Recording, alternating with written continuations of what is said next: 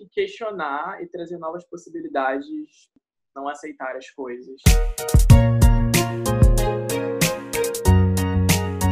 Oi, pessoal, eu sou a Julia Diniz, Buyer e Branding do Cartel 011. Bem-vindos a mais um CZOcast. O meu convidado de hoje é o Lucas Leão. Lucas, primeiro, muito obrigada por receber o nosso convite e estar aqui com a gente hoje. Obrigado a vocês por dar voz pra gente, né? Nessa possibilidade de fala. A gente que agradece. Imagina. Então, para começar, eu queria que você compartilhasse um pouquinho com todo mundo que está assistindo e ouvindo a gente sobre como foi o seu começo, assim, como foi é, para iniciar sua marca homônima. Uhum. Eu acho que para falar do começo da marca, eu acho que tangencia muito é, na minha formação e na minha história, nas coisas que eu vivi, né? Não tem como falar de como você constrói um negócio sem falar do que você já viveu. É, eu acho que ponto principal disso foi, sabe, no ensino médio, quando você está escolhendo, quando você tem que escolher o que você quer, a sua profissão, sabe? E você tá lá no meio daquele ambiente, convivendo com pessoas que você é, não escolheu conviver com elas, né? São aquelas, são, é um ambiente assim construído a partir do acaso, né? É, eu acho que tem muito desse ambiente. Nessa época, eu encontrei, eu acho que na moda no, no, se vestir, é, quase que um escudo protetor, sabe? Sabe quando você é, acorda de manhã e você escolhe usar uma roupa? É, eu acredito que essa é a, é a primeira, essa primeira forma de comunicação. E ter encontrado isso no, no meu ensino médio, é, a roupa como forma de comunicação, é, eu acho que sem dúvida me levou a querer fazer roupa e possibilitar a outras pessoas é, terem essa voz, essa, essa, essa, possibilidade de se comunicar também. É, depois que eu escolhi fazer moda, como esse escudo protetor e como essa essa armadura, é, eu passei por diversas faculdades aqui no Brasil é, acabei não me encaixando em nenhuma delas. Todas pareciam que meio rodavam um processo criativo, ou, ou, enfim, não fluía. Não era algo que deu certo. E aí eu decidi fazer, é, estudar fazer roupa. Então eu fiquei quatro anos na faculdade aqui, assim, só aprendendo a fazer roupa mesmo. Todo dia eu ia meio que pro chão de fábrica para aprender como se faz, né? Porque, sem dúvida, se você quer criar alguma coisa, você tem que saber como essa coisa é feita, você tem que dominar todos os processos. Então, eu fiquei quatro anos nessa faculdade só fazendo roupa dia após dia para eu conseguir dominar primeiro o processo de fazer roupa para depois, é, enfim, criar roupa. Primeiro dominar o processo para depois criar em cima disso, sabe?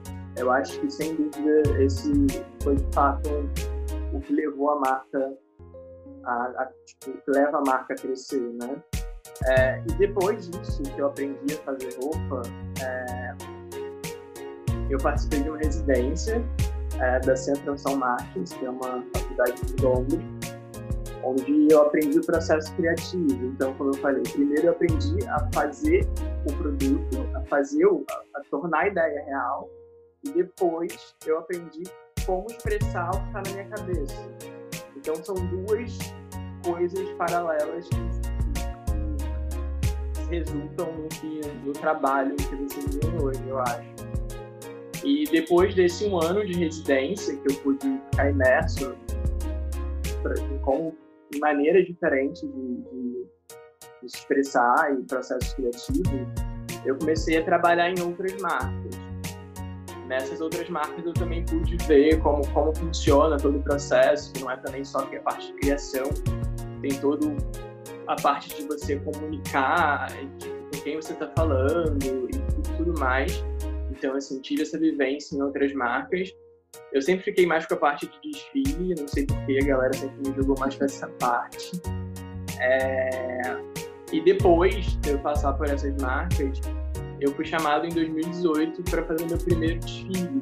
Eu não tinha marca em 2018, mas eu já participei. Já foi pelo, participei. desculpa te cortar, mas já foi pelo projeto Estufa, é isso? Já foi pelo projeto Estufa. Legal. Então, é, eu já quem faz... sabe, o projeto Estufa é do São Paulo Fashion Week, né? Uma cápsula para jovens designers. É como se fosse uma incubadora, né? Para novos designers. Então eu já participava de outros desfiles, mas sempre assim por trás de outros estilistas, sabe? Mas sempre trazendo coisas novas. É, então eu recebi esse convite da Dacre Deviati, né, que foi a curadora do projeto Estufa, e do Paulo Borges. Daí a gente entrou no line-up sem ter, de fato, uma marca, na verdade. A gente entrou já com o desfile querendo falar, nessa vontade de falar alguma coisa, sabe? Então, vem da, acho que, vem, acho que a marca vem, se você parar para você parar para pensar da onde que vem a criação da marca, tudo está ligado a, a, eu acho que a, ao início, né? A, a como a, esse contestamento das coisas, a como a como questionar as coisas pela vontade de mudança, sabe? Uhum. É, e como foi tudo muito orgânico, né? Essa, essa criação da marca, esse surgimento de produto para você, eu queria saber quais foram as maiores dificuldades que você enfrentou nesse início, assim, para realmente constituir a marca que é hoje, né? É, no início, a gente, como a gente não tinha marca, a gente já chegou com a ideia e querendo mostrar algo que a gente não gostava dentro da sociedade, a gente teve que construir essa, essa, essa essa marca, né? Então, primeiro a gente chegou com um desfile bem potente, né? Que saiu em várias, pela minha surpresa, saiu em vários lugares, assim, que eu nem esperava, porque assim era o primeiro desfile. Então, assim, saiu um monte de lugar e mas assim era não a gente não tinha nesse desfile muitas roupas que pudessem ser usadas no dia a dia sabe então a gente viu nisso como se fosse um erro não erro, porque a gente está sempre aprendendo, né? É, então a gente viu nisso uma possibilidade de fazer ter essa imagem potente no desfile, mas também ter roupas que possam ganhar o dia a dia das pessoas, sabe? Que, que essa ideia do desfile que a gente traz no desfile não pare de fato ali, que ela continue andando e permeando a rua. Eu acho que é onde a coisa ganha de fato voz, sabe? Ela não para. Uma coisa mais comercial, né? Sim, a gente tem uma tem um, todo o conceito e tudo do desfile, mas no, no, meio eu acho que uhum. tem, tem essas peças comerciais que eu acho foi a dificuldade que a gente teve no começo. Como eu sempre tive muito ligado à parte conceitual das coisas, eu acho que esse foi a primeira dificuldade de fato. É, depois da segunda coleção, que a gente tem três, é, a gente já foi começando a, a, equilibrar mais isso. O público jovem já abraçou mais a gente, né? Então, assim, depois que as pessoas começaram a usar, de fato, a coisa começou a melhorar bastante. Legal. É, e como você mesmo falou, né? Acho que desde o início aí que vocês é, entraram para essa passarela sem ter marca, é tudo muito questionador, né? A gente, quando começa a ler no própria descrição do lá do seu site, no Abauras, é, a gente entende isso, né? Que, que você tem essas referências questionadoras e que você imprime isso nos seus produtos. Então eu queria saber, Lucas, quais são, de onde vêm essas inspirações, como funciona o seu processo criativo hoje? É, existe alguma memória de infância, alguma memória afetiva que te ajuda a criar essas peças? Como, como que funciona? Então, para falar do processo criativo, que eu acho que é o tempo que a gente mais fica parado na marca, quando eu falo a gente, é porque a marca não é só, só eu, né? Claro. Nós somos em três, né? E em cada coleção a gente é como se fosse um, um, um, lugar, sabe? Onde cada coleção a gente trabalha com diferentes pessoas e diferentes artistas. Então eu sempre falo a gente, não é só sobre uhum. o design. É, mas a gente, a gente passa de dois a três meses só coletando imagens para entender de onde que, em que momento que a gente, a que momento que a gente está vivendo e para onde que a gente vai e sobre o que a gente quer falar. A gente não gosta muito de coletar imagem na internet, então a gente vai muito para a biblioteca para tentar fugir um pouco desse algoritmo do, do, do Instagram e do, do Pinterest, sabe? Porque assim, se você está vendo uma imagem, outras pessoas estão vendo uma imagem também. E com isso, é, assim, outras pessoas vão ter a mesma ideia que você. Né? Então a gente procura sempre fugir disso, desse algoritmo terrível que acaba fazendo as pessoas criarem as mesmas coisas e acaba fazendo a gente parecer que a gente está numa bolha se repetindo, se repetindo, se repetindo. Então a, a gente vai muito para a biblioteca, né? Pesquisar imagem, a gente passa dois meses pesquisando imagem até chegar a construir o nosso mood board, que tem na parede do nosso estúdio. A gente chama, nesse, durante o processo de, da, da coleção, a gente chama artistas para residirem lá, na, lá no estúdio. Eles ficam lá e esse mood board é como se fosse a nossa conexão, sabe? Sem ter que falar um com o outro. Que todo mundo está pensando está ali no mood board. E o que a gente vai criar está ali. Então isso conecta a gente e faz a gente ter, criar uma ima imagem mais coesa, sabe? Então acho que é, é esse ponto de partida, tipo a pesquisa bem profunda de entender o que, que a gente está vivendo e para onde a gente quer ir, né? Eu acho que para dar o start na coleção. Legal. E, assim, quando a gente assiste é, os seus desfiles, quando a gente começa a ver o seu trabalho, acho que uma coisa que chama muita atenção é a história dos shapes, né? Além de ser uma moda, é uma marca que ela conversa, que ela não tem gênero, com mulheres e com homens, é muito híbrida. Eu acho que essas proporções que você cria é uma coisa muito interessante, que você tem essas malhas mais justas, mas tem um casaco que sobrepõe. Como que é esse estudo de shape, assim? Como que você chega a essas formas?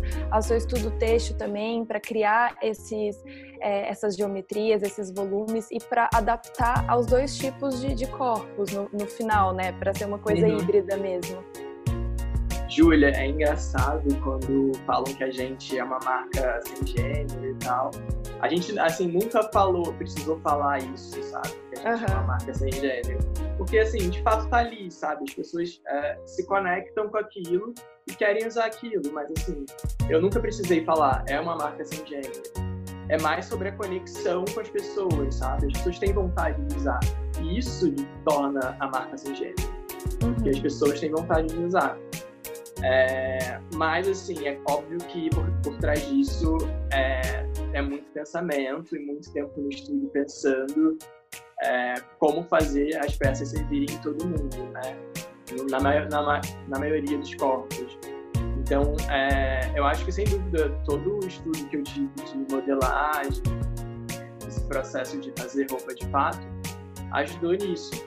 É, se você parar para pensar, é, por exemplo, nas diferenças assim entre o corpo masculino e o feminino, numa medida assim de ombro, né? É, geralmente o corpo masculino tem um ombro maior do que o corpo feminino, né? É, então a gente procura meio que chegar em meio termos e anular só algumas partes, não assim anular tudo e de fato ter uma, uma um shape largo e largão, sabe? não é o que a gente propõe. Isso já tem muita gente que está fazendo, a gente quer fazer algo que seja diferente. Então a gente escolhe um elemento no corpo, por exemplo, quando eu falei agora o ombro, e tenta é, chegar numa medida que se é, adeque aos dois corpos. E aí, de fato, a gente consegue englobar um maior número de pessoas e consegue fazer essa roupa é, vestível para um maior número de pessoas. É, fora isso também, o que eu vejo muito é muita marca fazendo roupa, roupa preta e branca, né, sem gênero. Como se você fosse fazer roupa a gênero, você tivesse que fazer roupa preta. Enfim, é, a gente também tenta questionar isso. É, assim, gênero é, assim, são mil possibilidades, sabe? Usar só preto, acho que seria que se, meio que se calar, sabe? Então a gente gosta de abraçar essas diversas possibilidades. É, essas, é, é, foi legal ter falado nisso, que é a minha próxima pergunta. Assim, acho que além dos shapes, é, e eu vou contar uma novidade aqui agora para todo mundo, que o Lucas ele vai entrar com a coleção dele agora no site do Cartel, é, que a gente ficou super feliz também, acho que, que, tem tudo a ver. E quando eu recebi o catálogo, é muito colorido, né? Exatamente isso, assim, é uma roupa que ela é para homem e para mulher e que ela tem esse shape que cabe nos dois e ao mesmo tempo é, é muito diferente mesmo essas é, a, a, o âmbito cromático que você trabalha, né? Eu acho que é uma coisa que chama atenção, tanto na passarela, mas também quando você pega o catálogo que tem as camisas, são coisas super usáveis no dia a dia.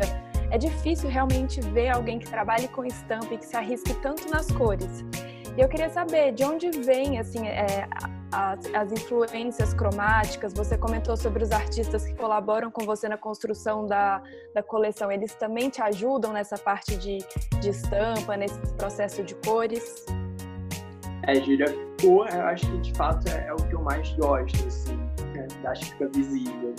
É, porque cor é a primeira, quando a gente percebe um objeto, cor é a primeira coisa que a gente vê, né? Falando fisicamente, assim. A gente primeiro vê a cor, depois vê a forma do objeto e depois vê os detalhes do objeto. Então, cor é a primeira coisa que a gente pensa quando a gente está destrinchando o moodboard, sabe? Então a gente fica um tempo no estúdio. É, Para quem não sabe, a gente desenvolve todas as cores que a gente usa. Então a gente só compra ou recebe tecido em preto e branco. Preto, em branco, desculpa. A gente só recebe tecido branco. E a gente colore e printa todos os tecidos. Então, tudo que a gente faz é intervenção nossa, produzido 100% aqui no Brasil. Então, acho que de fato isso dá um DNA muito forte para o produto, sabe? Não compra nada pronto. É...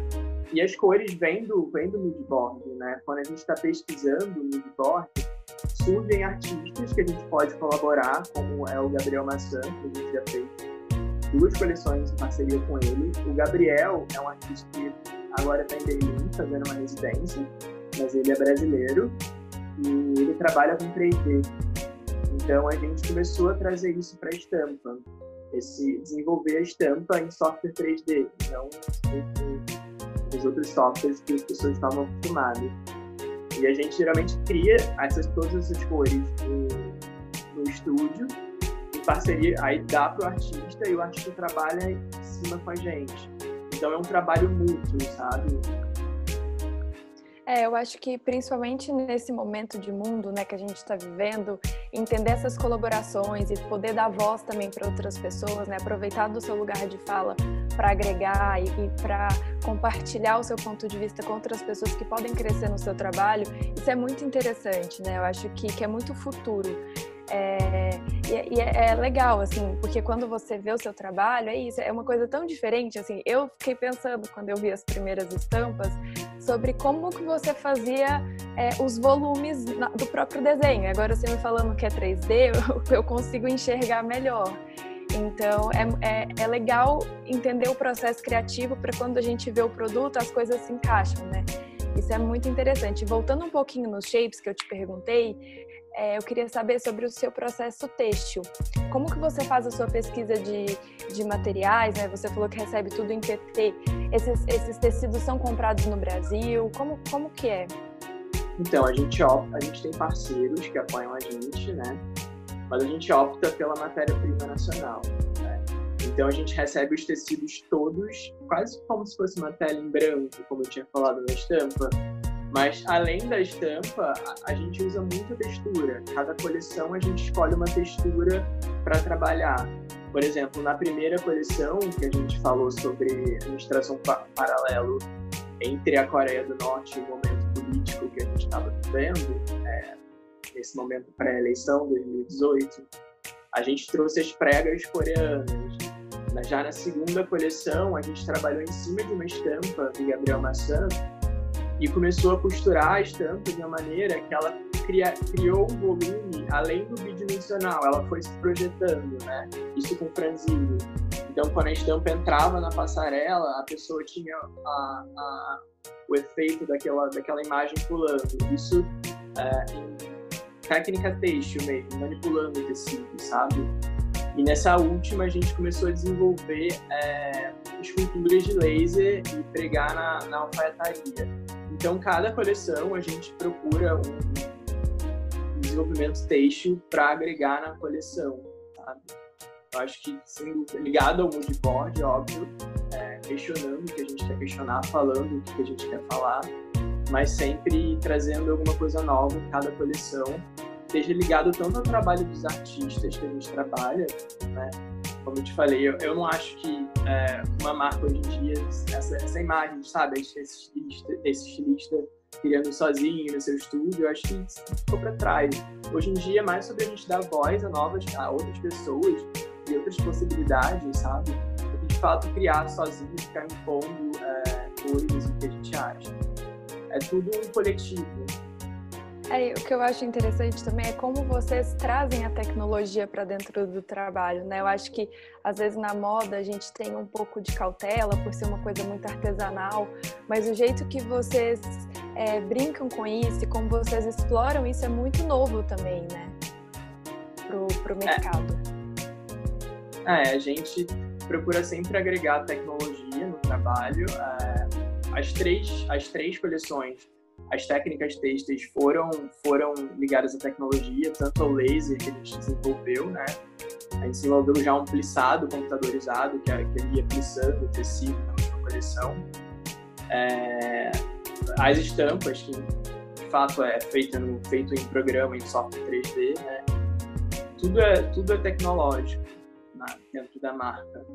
E além disso, a gente fez uma colaboração com o estúdio em Berlim também, que possibilitou as pessoas usarem as peças como se fosse um avatar. Sabe? Que incrível! É, aí a pessoa pode poderia provar durante o período a roupa antes de poder comprar. Nosso último desfile, São Paulo Fashion Week, até apareceu esse avatar no final do desfile. Então, assim, é tudo sobre novos questionamentos, sobre uhum. novas possibilidades de a gente conseguir ver isso dentro da tecnologia.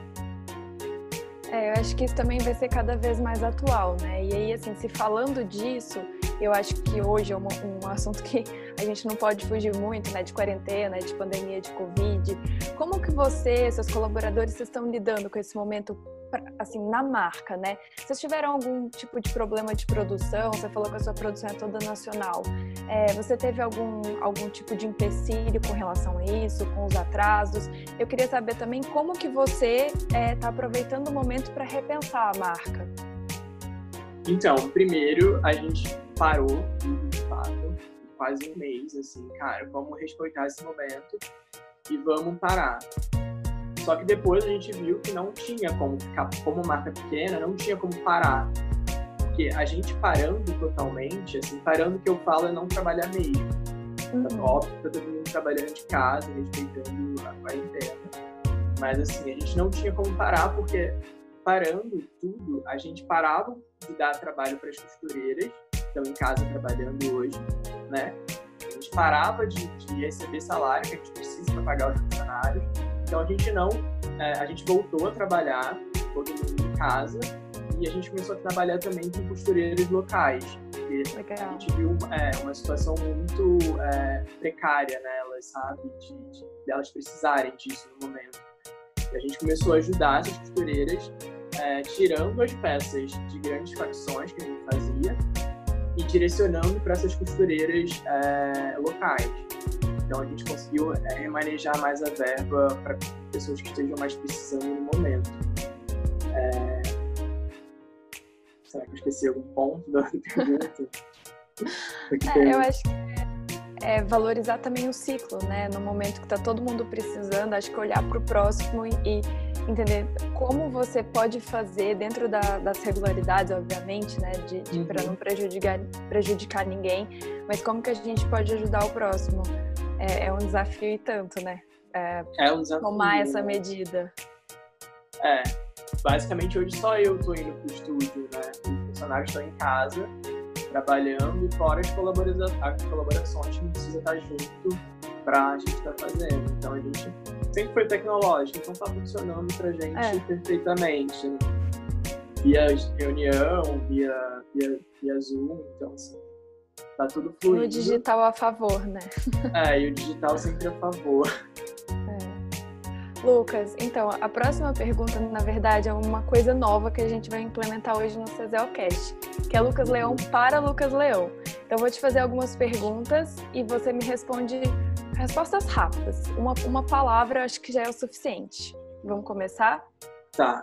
Então, tá bom. Uma missão eu acho que questionar e trazer novas possibilidades para o mundo, não aceitar as coisas do jeito que elas Objetiva... são.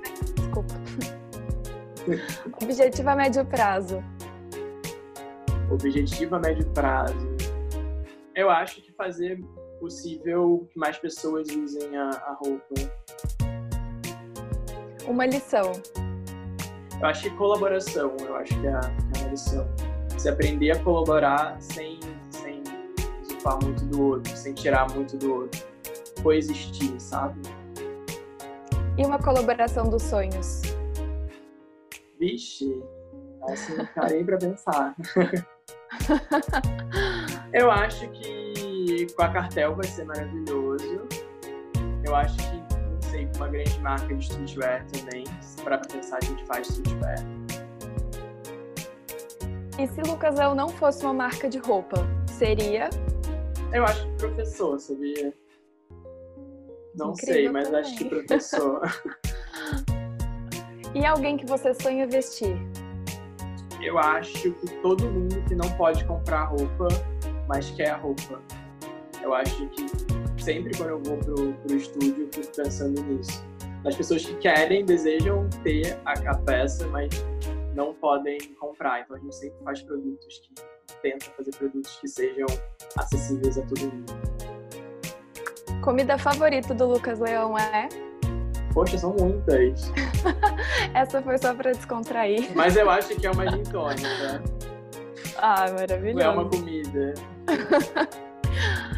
E Lucas, hoje, onde a marca é vendida? É, como que é a participação online de vocês? É pelo e-commerce? Como que funciona essa venda? Então, a gente tem, como a gente já tem, já tem esse viés tecnológico, acho que o e-commerce funcionou assim como nada. A gente já tem todos os pontos de venda, mas assim, a gente ainda tem o e-commerce como o como quem, quem paga de fato a marca. Então, além disso, a gente tem mais outros dois pontos de venda, que são e-commerces também, mas todos separados. Mas, assim, de fato, a marca está toda no virtual e toda na internet. E agora a última pergunta para encerrar, que é uma pergunta clássica aqui do nosso podcast. Eu queria saber um pouquinho da sua visão com o cartel, assim, o que, que o cartel representa para você e representa, você acha que representa para o mercado da moda nacional? Eu acho que eu lembro quando eu fui na cartel, é o que seis, sete anos atrás, não sei se, se foi esse tempo, mas eu lembro e aí eu via aquelas roupas, eu via tipo a possibilidade de expressão, sabe? Não era, não eram roupas que eu estava acostumado a ver shop, grande shopping, nada disso. Eu conseguia ver o que, que as pessoas estavam, os estilistas, os designers estavam querendo dizer nas roupas, sabe? Então isso, assim, de fato, foi, acho que é super importante, sabe? Trazer novas vozes. Eu acho que a Cartel assim, faz como ninguém isso. E aí eu acho que vai ser ótimo. Desculpa, achei que você tinha terminado. Bom, eu queria te agradecer muito por ter participado, por toda a nossa Obrigado. parceria, que também começa de uma maneira física agora, né? Foi um prazer te receber. Espero que todo mundo que esteja assistindo, esteja ouvindo a gente tenha gostado. Continue se cuidando e a gente volta na próxima. Obrigada, Sim, Lucas. Um em casa. Obrigado. Beijo. É importante.